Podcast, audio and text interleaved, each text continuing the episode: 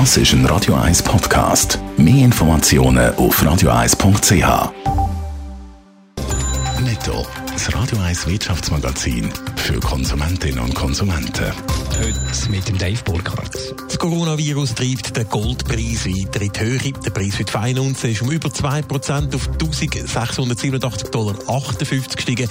Das ist ein sieben Jahreshoch. Grund, dass die Anleger in sicheren Hafen Gold flüchten, ist die Unsicherheit wegen der wirtschaftlichen Folgen wegen dem Coronavirus.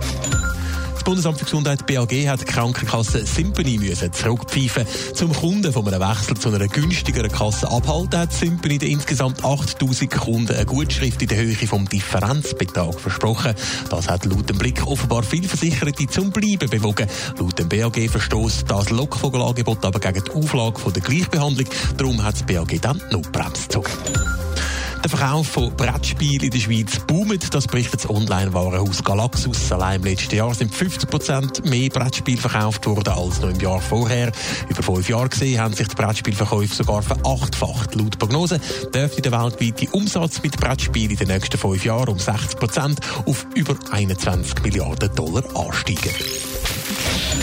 Dafür geht einem der Appetit. Fast 800 Wirte sind im Jahr 2018 in der Schweiz angezeigt worden. Das zeigen Recherchen von der Sonntagszeitung und dem Tagesanzeiger. Grund sind nicht nur grusige Zustände in der Küche mit Schimmel, Flügen und Dreck. Zum Teil gibt es auch handfesten Betrug, Dave Burkhardt. Ja, es gibt tatsächlich doch ziemlich viele Fälle, wo in den Beizen nicht das auf dem Teller landet, wo in der Speiskarte versprochen worden ist.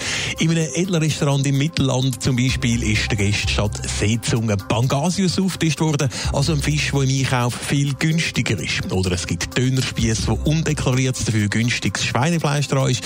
Importiertes Fleisch wird kurzerhand grosszügig als Schweizer Fleisch abgepriesen oder es steht Bio drauf, wo gar kein Bio drin ist. Am meisten beschissen wird offenbar beim Wein. Bei jeder zehnten Probe hat es sich um einen klassischen Etikettenschwindel gehandelt. Und das Tricksen hinter einer verschlossenen Küchentür in der Schweizer Beizen scheint durchaus attraktiv zu sein. Ja, das Problem ist offenbar, dass die Bussen in der Schweiz bei so Vergehen viel zu tief sind. Man wird eben gegen die Regeln verstoßen. Der Kantonschemiker sagt im Tagi, professioneller Lebensmittelbetrug sei quasi ein neuer Geschäftszweig geworden, der von international vernetzten Banden betrieben werde. Die Bussen seien so tief und die Margen eben entsprechend hoch. Und wenn es dann von den Gästen, die hinter das Licht geführt worden sind, auch noch ein dickes Trinkgeld gibt, dann geht die Rechnung noch umso besser auf. Netto, das Radio 1 Wirtschaftsmagazin für Konsumentinnen und Konsumenten.